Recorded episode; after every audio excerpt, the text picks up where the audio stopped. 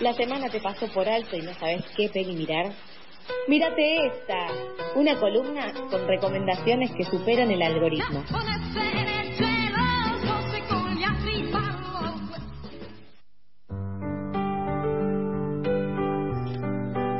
¿Estás listo para saber qué hacer el fin de semana? ¿No te querés mover de tu casa?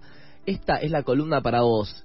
Te va a recomendar películas, series y actividades relacionadas con el mundo cinematográfico nuestra querida columnista Leti Capeleto. ¿Cómo estás, Leti? ¿Qué tal, chicos? ¿Cómo están? Buen día. ¿Cómo andan? Todo tranquilo, por suerte. ¿Qué tal va ese jueves? ¿Es jueves? El viernes. Pura fiesta. Pura fiesta. ¿Qué tenés, ¿Qué tenés planeado este fin de semana? Este fin de semana, hoy mira. ¿qué hace? Hoy tengo eh, un cumpleañito a Hoy ya es fin de semana. Hoy, ya es fin de semana. Hoy ya es fin de semana, sí, Leti, dale. Por favor, Leti. Bueno, bueno, no pregunto, no sé. Convengamos que vos salís todos los lunes al cine, así que podemos decir que tu fin de semana termina los lunes recién. Exacto, sí, sí, sí, sí. Lo mío es una fiesta permanente. Estar viva para mí es un fin de semana. bueno, dale, contame, ¿el jueves? El jueves tengo un cumpleaños el viernes pensé que, viste, cuando pensás que tenés un plan, pero en realidad no, no, no arreglaste nada con nadie, y en tu mente. Esquizofrenia. en tu mente estaba lleno de reuniones. Y el sábado tengo otro cumpleaños, así que puro festejo de cumpleaños estoy.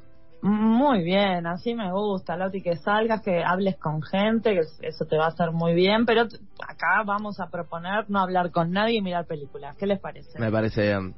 ¿Está mal hablar en la película? Sí. ¿En el cine? Eh, sí, bueno, yo hablo en el cine también. Y hablo en la película, como que tiro mis acotaciones. Eso es como todo una especie de, decálogo de lo que sí y lo que no en el cine, que se fue corrompiendo, diríamos, cuando apareció el popcorn, ¿no? En la Argentina. Claro.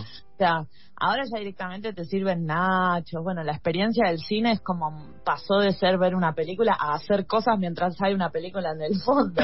Pero pero claro, ahí en ese en esa apertura podés hablar, podés hacer un sudoku, podés comer unos nada, digo, podés hacer un montón de cosas. Hay, hay hasta hasta salas que tienen camas, o sea, podés hacer muchas cosas.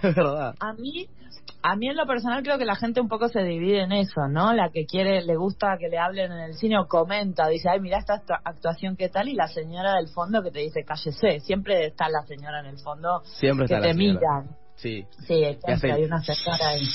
Exacto, exacto, exacto. O la que prende el teléfono y el de al lado le dice apagar el teléfono. Bueno, o sea, cosas en el cine que es una experiencia bastante ya anticuada, pero que a la vez, como todo lo anticuado, tiene ese encanto. No les cuento que esta semana, la semana pasada, chicos, se estrenó una película que justamente debería ser, se estrenó en Argentina y en otros países, debería ser la película, que es la última de Damián Cifrón, misántropo. Damián Cifrón es el mejor director argentino de cine vivo, ¿no? Entonces uno esperaría, más allá del éxito de Relatos Salvajes, que fue una locura y una bestialidad, o lo que se viene llevando con los simuladores, que son las nuevas generaciones de, de, espectadores, mucho, mucho más jóvenes, gente que no vio la serie en su momento cuando salió y que la ve ahora y tal, que esto hubiera sido la noticia de la semana. O sea, Cifrón estrena una película, todo el mundo la, vamos la va a ver, hay récords de, de audiencia, pues no. Pues o sea, esto, pues no, eh, todo esto lindo que tendría que haber pasado, no pasó. ¿Por qué? En principio porque viene financiada esta película desde una productora muy chiquita. Pensemos que eh, Relatos Salvajes estaba producida por el, en, principio por Sigman, que es KIS, que es una de las productoras más grandes en Argentina, con unos sponsors internacionales increíbles. Y esta es una peli muy chiquita, así que si no ven mucha publicidad de la peli, si no ven mucho rebote de los espectadores, de hecho bastante flojo, menos de 50.000 espectadores en una semana es bastante flojo. Eh, es por esto, es porque viene de un derrotero esta película que les voy a contar en detalle, porque no solo la vi, ¿la vieron ustedes? ¿Fueron a verla o no? Yo la quise robar en extremio y no pude. La semana pasada. ¿Te, mandé o no te mandé la semana pasada? Te dije anda a verla. No, yo no estaba, yo estaba enfermucho. Ah, ah, perdón, perdón. Entonces el compañero que... A Nico, a Nico se lo había mandado. Sí, sí, sí, ah, que él decía que la quiso ir a ver esta semana y no no pudo, así que te iba a estar escuchando muy atentamente hoy para saber. Yo me la quise robar por extremio y no pude. estoy esperando a que... Estás admitiendo un crimen en este momento. He admitido, cosas mucho peores adelante de este micrófono.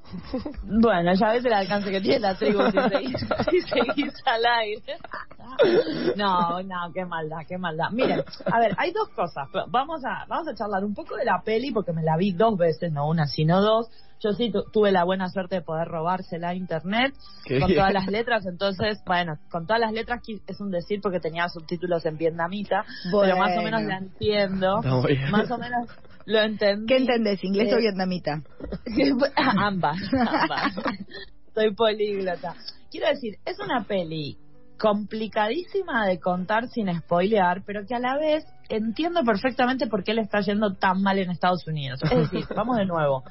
Las buenas críticas que tuvo en Argentina, que no se condicen con espectadores, tiene que ver con que, de vuelta, Mian Cifrón es el mejor director de cine que dio eh, nuestra tierra, pero además porque es buena la peli o a los críticos argentinos les gusta. Ahora, es lapidaria, son lapidarias las críticas que tienen Estados Unidos, chicos.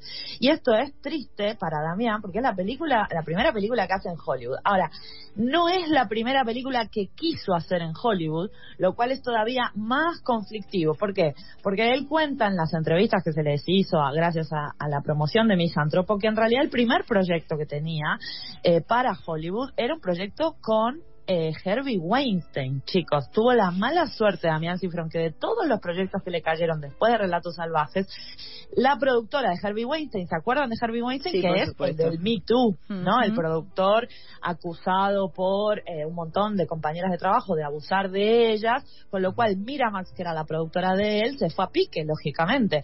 Entonces, fíjense la mala suerte de Damián de haber cerrado con una productora que se vio envuelta en un escándalo sin em, parangón, digamos, y que luego esa esa idea del, del, hombre nuclear, que es un, era una idea como muy de él, muy eh, de su infancia, pasó a Warner y en Warner lógicamente le quisieron hacer un tanque de superhéroes, como todo claro. Warner, ¿no? O sea, entra, entra cualquier cosa a Warner, sale un superhéroe. Entonces, ya ahí abandona ese proyecto, lo cual él cuenta que fue muy doloroso porque había trabajado muchísimo. Además, de verdad, nadie se esperaba que Damián Cifrón se viera involucrado en el Me Too. Bueno, fíjense cómo son las cosas. Y empieza con esta película Misantro, porque es la que está en cartel en este momento en Argentina y en, en el resto del mundo. De hecho, chicos, está en China Ah, mira. se la vendió a China, Cifrón, con un dato, hágame acordar que más tarde les cuento el dato de por qué tuvo que ir él a venderla. A lo que voy es, es una película mucho más internacional que hollywoodense. Y acá el problema, probablemente, problema probablemente, tenga que ver con la temática. Chicos, ¿cuántas matanzas masivas de personas se imaginan ustedes que hubo en lo que va del 2023 en Estados Unidos? ¿Podemos hacer una ronda de apuestas? Porque esto está siendo el legítimo desmadre. ¿Viste? Cuando decís, para, acá hay algo que venía como en crecimiento, pero esto se fue de madre, de padre, de lo que sea. yo digo cuatro por semana, digo yo. Es un montón, ¿eh? Cuatro por semana. Sí. Ok, perfecto. Arriba de 200, diría yo. Eh, María, nuestra operadora, no sé qué piensa. 300. 300. A ver. Claro, los episodios fueron 185 en lo que va del año. o sea, vamos a definir vamos a definir qué es un mass shooting en Estados Unidos. Y todo esto lo estoy contando porque el pobre Damián, después de meterse con Weinstein y el Me Too, se metió con los tiroteos masivos en el país que más tiroteos masivos tienen. La historia que este año en particular se están yendo al carajo. fue de madre. O sea, más mala suerte. Este hombre necesita una bruja urgente. Damián, si me estás escuchando, tengo a una tía en Adrogué que te pueda ayudar. ¿Por qué? 185. ¿Cuántos días vamos del año? Eh, lo había buscado el otro día, justamente porque habíamos hablado de esto la semana pasada se los adelanté porque me impresionó muchísimo y les traje data, data, data, data. 254 personas muertas, chicos, en lo que va del año. Esto es ridículo. Pero claro, él lo cuenta en las entrevistas, dice esta película, a mí no me la quisieron financiar en Estados Unidos porque este es un tema muy urticante para la sociedad norteamericana y los productores, los pocos productores que me querían por ahí decir, che, está bueno el guion, tiene cosas interesantes, me decían, ¿qué pasa si yo cuando estreno, cuando estrenamos con todo lo que significa un estreno, el marketing, marketing tal, hay un tiroteo masivo. Bueno, claro. y no bueno. solo pasó eso, chicos, porque claro, a 185 tiroteos al año. Todos los días tenemos un tiroteo. Es como, claro, como desayuno, almuerzo y cena, ¿no? Esto es una locura no solo les pasó eso, chicos, sino que la primera locación que él había elegido para esta película, Misantro, porque finalmente está, está filmada en Montreal, pero se hace pasar por Baltimore, una ciudad en Estados Unidos, es era Orlando, Florida. Y claro, en Orlando, el año que él estaba filmando la película de la pandemia, hubo un tiroteo masivo, entonces no lo pudo hacer. Quiero decir, hay un montón de cuestiones que tienen que ver con esta película que hacen que la película sea bastante más grande que la película en sí. Si tengo que decir, claramente no es mi película favorita de Damián Cifrón. Lo que pasa que de vuelta, con todo esto alrededor, pareciera que el tipo estaba con todas en contra. ¿Qué pasó? Cuando después de frustrarse el hombre nuclear eh, tiene este guion, las productoras en Estados Unidos le dicen que no, se va a Cannes y la vende con Shailene Woodley, que es la protagonista y también la productora, a un pool, como un pool de productoras internacionales antes de filmarla. Y Estados Unidos no la compra. O sea, la película estaba vendida para Francia, para Italia, para India, para China, pero Estados Unidos no. Sobre una temática muy norteamericana. Fíjense también la sociedad yankee, ¿no? Sí, pero bueno, pero es que es no querer ver el mayor problema que tiene tu sociedad, porque decíamos recién cuántos días van del año, van 131 días. No. O sea, ha habido más más shootings que días del año. Eso es, una, barbaridad. Es una barbaridad. O sea, es, lógico que no lo quieran ver, lo quieren meter abajo de la alfombra más grande del universo. Exacto, y esto a él le parecía a la vez que hacía la película atractiva. Finalmente, cuando la logró hacer en Montreal, en pandemia, con financiamiento internacional, sin saber si se iba a poder vender en Estados Unidos, lejos de su familia, etcétera, etcétera, logró que se vendiera a Estados Unidos y se distribuyera en Estados Unidos. Entonces, a mí la película en sí, vuelvo a repetir, la vi dos veces, no es el cifrón que a mí me encanta, pero bueno, ahí está, lo logró, ¿no? El pobre hombre, después de todo esto, lo logró. Y el dato, antes de irme un poco al pasado y al futuro de Cifrón, que es un poco lo que vamos a terminar charlando para no quedarnos en esta, en esta única peli, es que en China, se complicó venderla por un asunto bastante del, del 1800, te podría decir, que es que hay un personaje homosexual. Entonces, para la República de China, la homosexualidad de uno de los personajes de la película era un conflicto. Entonces, fue él a coordinar y pudo venderla, aunque no hubiera cuadrado 100% con los estándares chinos de vaya uno a saber, homofobia se dice, ¿verdad? Sí, pero la pudo vender completa, digamos, no es que recortaron escenas ni nada. Exacto, la pudo vender completa y no tuvo que dar explicaciones sobre que hay gente que le gusta acostarse con gente del mismo sexo en la República de China. Chicos, buenas noticias para el, para el futuro de Damián. Paramount ya compró el guion de la película de los simuladores en 2024, así que hay que llegar a 2024, hay que ver esa locura y esa maravilla. Y también confirmó Cifrón en las entrevistas que dio dando promoción a esta misántropo que está trabajando con Sigman, que es el productor que siempre le, le cumple todos sus caprichos, que es el productor de Relatos Salvajes, en dos secuelas de Relatos Salvajes que él ya está escribiendo. Así que aparentemente, Cifrón vuelve a la Argentina a filmar con la gente que lo trata bien y que lo quiere y que lo financia sus películas. Y en el mejor de los casos, vamos a tener una, un cifrón original el año que viene.